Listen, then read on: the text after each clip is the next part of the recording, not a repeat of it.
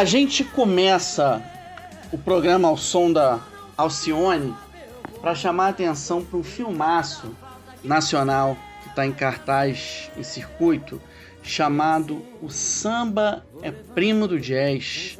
Esse filme é da Angela Zoé.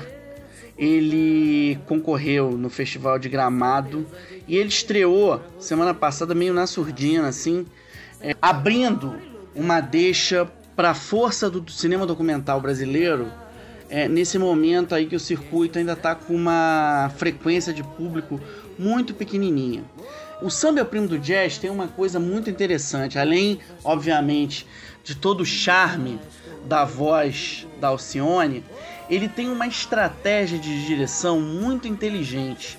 O que a Angela faz no filme, Angela Zoé na direção, trabalhando com Luiz Abramo na direção de fotografia, é fazer muito mais um estudo sobre a construção de um mito da música brasileira, quer dizer, como é que uma cantora com Alcione, que está desde 1968, quando saiu do Maranhão, veio tentar sorte no Rio de Janeiro, cantando na noite, né, como ela mesma define no filme.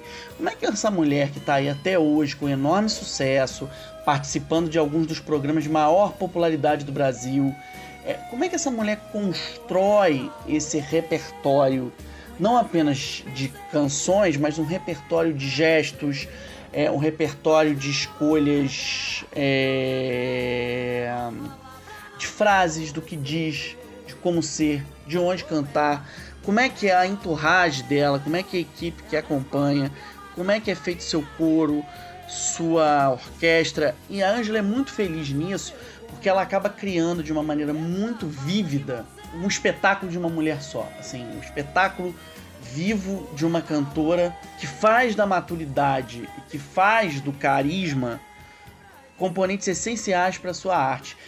Não é um filme biográfico. A gente, eu, eu escrevi no meu blog no Estadão, no Page Pop, que o filme foge da chamada biopic. Biopic é um termo que se usa muito no cinema como um sinônimo para filme biográfico, narrativa biográfica. É óbvio que no Samba é Primo do Jazz você tem elementos em que a, a, você fica sabendo de coisas da vida da Alcione. Ela fala da relação dela é, quase de tutoria do pai, como é que o pai, que era também um músico, que era um homem apaixonado por música, espalhou a música entre, entre a família, né, entre ela e as irmãs. Fala da relação dela com o amor, sem dar nomes, o que é muito bonito. É... Tem uma hora numa viagem em Portugal, que ela andando de tuk-tuk, ela vê um sujeito que ela acha bonitão, ela chama o cara, vem cá meu Kevin Costner, fazendo uma associação ao guarda-costas, que é muito inteligente, demonstra uma inteligência cinéfila dela. Então assim, é um filme de muitas surpresas, de um paladar muito saboroso. Como já é uma característica da Angela Zoé. Hoje a Angela é uma das grandes documentaristas do Brasil. A gente tem hoje um hall de documentaristas, de mulheres documentaristas, assim, é, cada vez mais diverso, com muita variedade de temáticas, de abordagens, de estilos. Eu acho que a gente pode falar na ponta disso da Suzana Lira, diretora da Torre das Donzelas, que é uma das cineastas mais respeitadas e mais prolíficas do país. Tem a Ana Maria Magalhães, uma documentarista que tem uma obra ligada à, à, à cultura brasileira a partir da arquitetura, da música, é, que é muito inteligente. Você tem. A, e eu acho que nesse uma figura que eu acho de ponta nisso é a Sabrina Fidalgo. A Sabrina é uma diretora que está se debruçando muito sobre o carnaval. E ela fez alguns filmes de ficção sobre o carnaval, como Alfazema, como Rainha. Mas ela também tem uma produção documental sobre a questão da identidade racial brasileira, da identidade da negritude no Brasil, é, a luta contra o racismo, a luta da afirmação das populações negras. Então, a gente está falando de uma das principais realizadoras do país, de maior exposição internacional. É uma diretora, inclusive, também tem uma carreira como cronista, que é bem, bem sofisticada. É, e nesse ponto, a Ângela é uma dessas grandes, relendo a vida de personagens a partir das metonímias de, suas, de seus próprios conceitos. Né? É, pequenas coisas do dia a dia dessas pessoas pequenas singularidades que acabam criando a personalidade que, ela, que elas têm. Então fica a dica aí para vocês. Alcione, o samba é primo do jazz. Quem estiver me ouvindo do Rio de Janeiro, às seis da tarde no Espaço Itaú de Cinema. O Espaço Itaú merecia ganhar um prêmio, galera, assim, porque ele nessa pandemia mantendo um trabalho memorável de cuidado com as normas de segurança, com respeito ao próximo, ele virou uma casa da ele manteve a sua vocação de ser a casa da diversidade no cinema. Ao mesmo tempo que você encontra uma animação como Trolls 2, dublado, que você encontra o Monster Hunt, que é uma aventura que estreou quinta-feira com a Mila Jovovich é, derrotando criaturas gigantescas. Você tem um filmaço francês na chave da dramédia como Notre Dame, que é um filme que está enchendo o cinema por todas as boas razões. A Valérie Donzelli na direção e na frente das câmeras. Você tem Unidas pela Esperança, que é um drama de mulheres de militares que fazem uma espécie de coro e o impacto que a guerra tem sobre seus maridos impacta suas vidas, com a Christine Scott Thomas e a Cheryl Horgan. É dirigido pelo Peter Cataneo, de Tudo ou Nada, está lá no Netflix.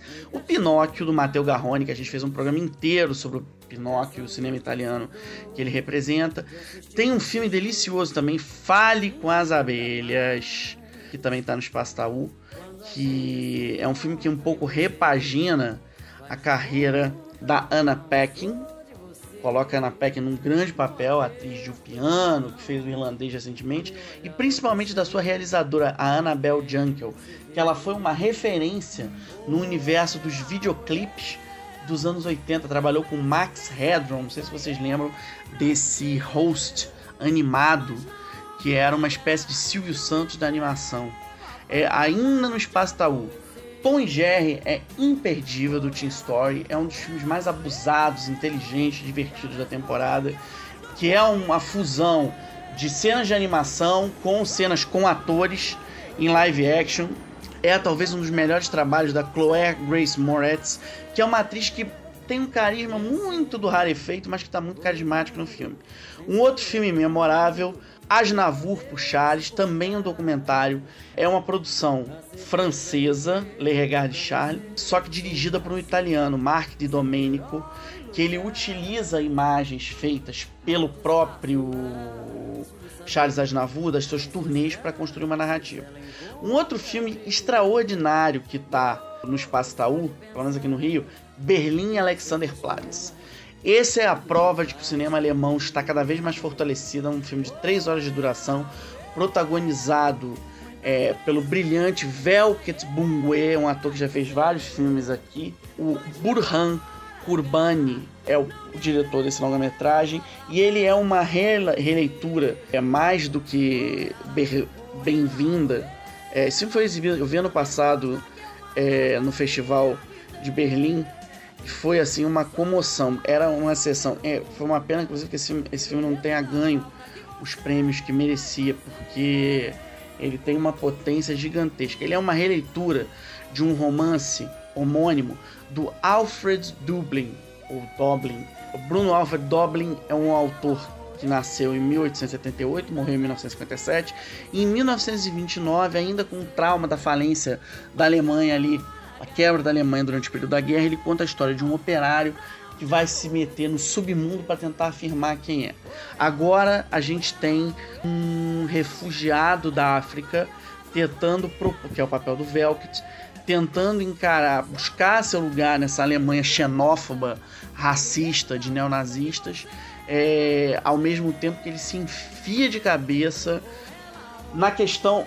Fia de cabeça na questão da, do submundo sexo, sobretudo. O Velvet Bungue é um, um astro egresso da Guiné-Bissau. Ele fez curtas como diretor e ele trabalhou num longa brasileiro chamado Joaquim, do Marcelo Gomes, que concorreu na Berlinale em 2017. Então fica. Né? Ah, e tem mais um, Dente por Dente, com Juliano Casarré, também tá lá na, no Artplex. Gente, eu chamo continuamente de, de Artplex, mas o nome do cinema é Espaço Itaú porque os, os, os cinéfilos de carteirinha vão lembrar, aqui no Rio de Janeiro, quando ele foi criado, o nome era Arte, Unibanco Artiplex. O Unibanco patrocinava, então tem essa coisa aí, o, tem essa lembrança que fica na nossa cabeça que o nome Artiplex é muito bom. É, Dente por Dente é uma intriga policialesca com o Juliano Casarré envolvendo a morte misteriosa de um sujeito durante uma obra. É um filme para ficar em muita dúvida. Ainda tem um documentário lá chamado Calado, da Emília Silveira. A Emília faz uma pesquisa histórica, estética e política sobre o legado do escritor Antônio Calado, escritor e jornalista. E tem mais um filme que é Nona, Se Me Molham, Eu Os Queimo, que é um filme que veio de Roterdã. É um longa-metragem de Camila José Donoso, uma produção Chile, Brasil, França e Coreia do Sul, que tem um ritmo bastante provocativo no seu olhar sobre a realidade chilena. Então essas são as, as, as dicas para anotar aí do nosso querido Espaço Itaú, mas não deixem de ver Alcione, o samba é primo do jazz, mais Alcione aí para vocês.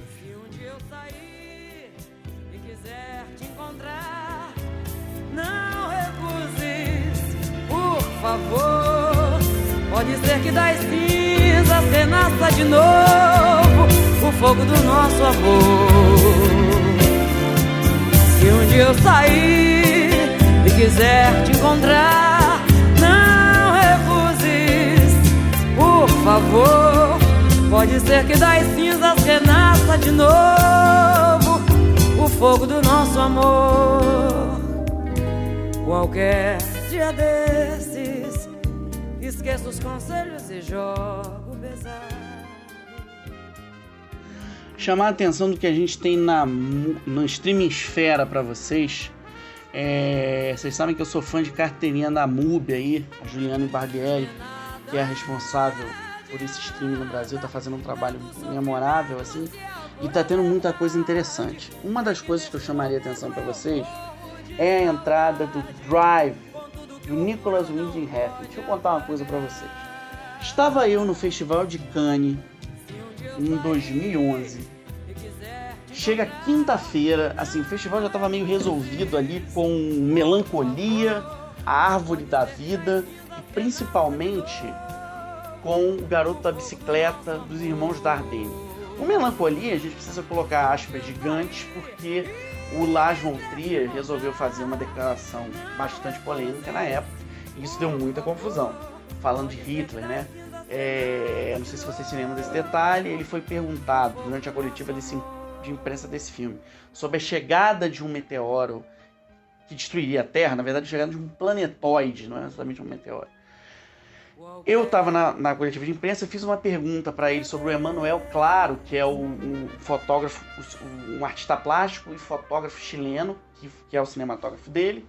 E na sequência ele emendou, foi emendando aqui, emendando ali. Ele falou uma coisa sobre a estética da violência, acabou caindo na questão do nazismo e falou que conseguia entender os métodos de Hitler, o que criou uma grita generalizada e ele acabou sendo declarado persona não grata no Festival de Cannes, voltando ao evento. Só isso foi em 2011. Só em 2018 ele voltou com A Casa que Jack Construiu, que é um filme estonteante com Matt Dillon no papel principal.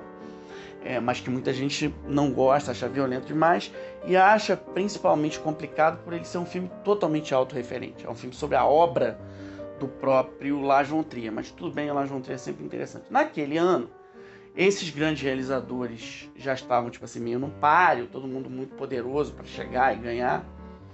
E eis que na quinta-feira à noite, o Nicholas Winding Refn, que a gente conhecia de uma trilogia de ação e, e, e, e, crônica do submundo, chamado Pusher, que tem até o Mads Mikkelsen é, no elenco, ele entra em cena com um filme de ação totalmente revolucionário para os padrões do seu gênero, mas totalmente respeitoso à cartilha da ação, que é o Drive, é, contando a história de um motorista que ele pilota carros em assaltos. Ele não usa arma.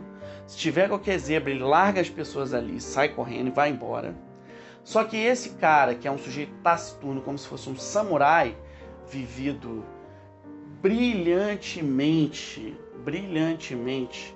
Atuação que eu não sei como é que não foi indicada ao Oscar é, naquele ano e de todos os, todos os grandes prêmios do cinema, dada a sua voracidade, é o astro de La La Land, brilhante, o Ryan Gosling.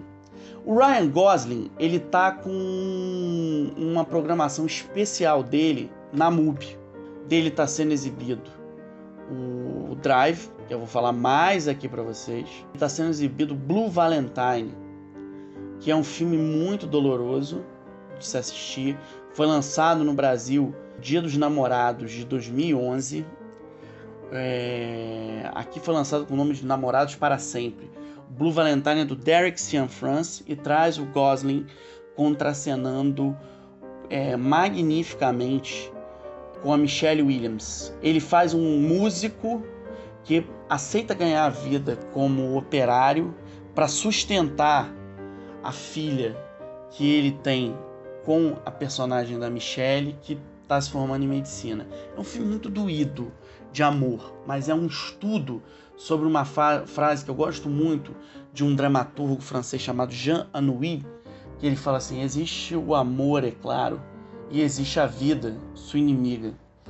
Tem uma aluna minha, assessora de imprensa, uma das melhores do cinema brasileiro, a Andréa Pessoa, da M. Niemeyer. A Andréa curte muito essa frase, ela sempre me pergunta dela. Andréa, quero deixar aqui dicas de filmes para você ver que será cobradas em aula. Vou deixar também uma dica, uma outra, um outro recado aqui ligado à MUBI. Tem uma aspirante, a realizadora que eu conheço, que usa o pseudônimo de Vul Vendors, brincando com Vin Vendors. É, Vul, não deixa de ver o Drive, tá? Deixa eu falar um pouquinho do Drive a mais para vocês. O Nicholas Winding Refn, ele é um realizador dinamarquês conhecido pela estilização da sua narrativa. Tudo dele é muito saturado, tem um colorido muito forte. É, ele trabalha com muitos silêncios. Vou dar um exemplo para vocês. Tem um seriado dele que está na Amazon, uma série chamada Too Old to Die Young, muito velho para morrer jovem. Ele lançou esse seriado no Festival de Cannes.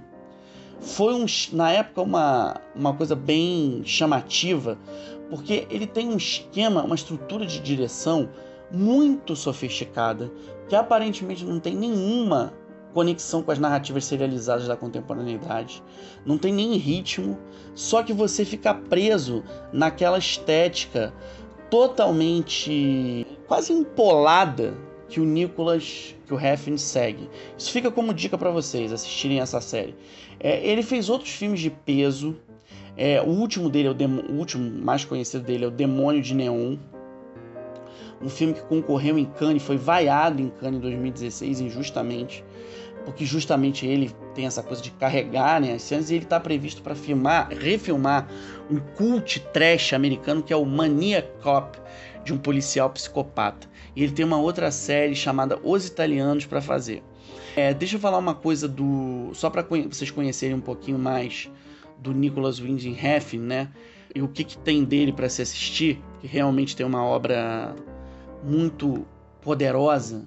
Dentro da, do Amazon Prime, além do Too Old Die Young e do Drive, vocês encontram o Pusher, que é esse longa dele de consagração, um filme do, da segunda metade dos anos 90, e Valhalla Rising, o Guerreiro Silencioso, com Mads Mikkelsen. O Mads Mikkelsen, que já já vem em cartaz aí com Another Round, é um, foi um dos atores principais aí da formação do Nicholas Winding Refn como realizador. Mas assim, quando ele levou o Drive para Cannes, todo mundo esperava que era um filme, seria um, um, um filme com ego do, do Nicholas acima de tudo e não uma narrativa de ação popular, é, heroicizada, com uma figura anti-heróica do porte do motorista sem nome e sem e praticamente sem fala, chama-se apenas Driver, vivido pelo Ryan Gosling. Assim, é, esse motorista ele acaba se apaixonando por uma jovem mãe que tem um marido ligado ao crime. Ele vai fazer de tudo para proteger essa mulher, enquanto ele é de uma certa maneira manipulado, um gangster muito metido a elegante Bernie Rose, vivido pelo Albert Brooks. O Albert Brooks ganhou uma nova injeção de ânimo na carreira, um grande comediante, um grande autor dos anos 80, com esse filme. Ele chegou a ser indicado ao Globo de Ouro de melhor coadjuvante. O filme concorreu ao Oscar também de edição de som, merecidíssimo. E lembrar para vocês, acho que a coisa mais importante, o Nicholas Winding Refn saiu de Cannes com o prêmio de melhor direção, dado pelo Robert De Niro, que era então presidente do júri. Então, é, a cena em que o driver, o motorista, vai enfrentar os vilões que acossam a Carrie Mulligan, que é a mulher que ele ama, usando um martelo. Kanye veio abaixo quando viu aquilo, porque é, é uma exortação de um tipo de representação que não se estava acostumado a ver num cinema como o do Refn, é, muito menos num festival talhado a autoralidades como é o Festival de Cannes. Gente, a gente está chegando no final. Eu queria dar mais uma dica para vocês aqui. Dica de cinema. Todo mundo curte Clint Eastwood aqui, com todas as controvérsias que podem cercar o seu nome por conta das suas posições políticas. Tem um filme magnífico dele, de 2019, chamado O Caso de Richard, o Caso Richard Jewell.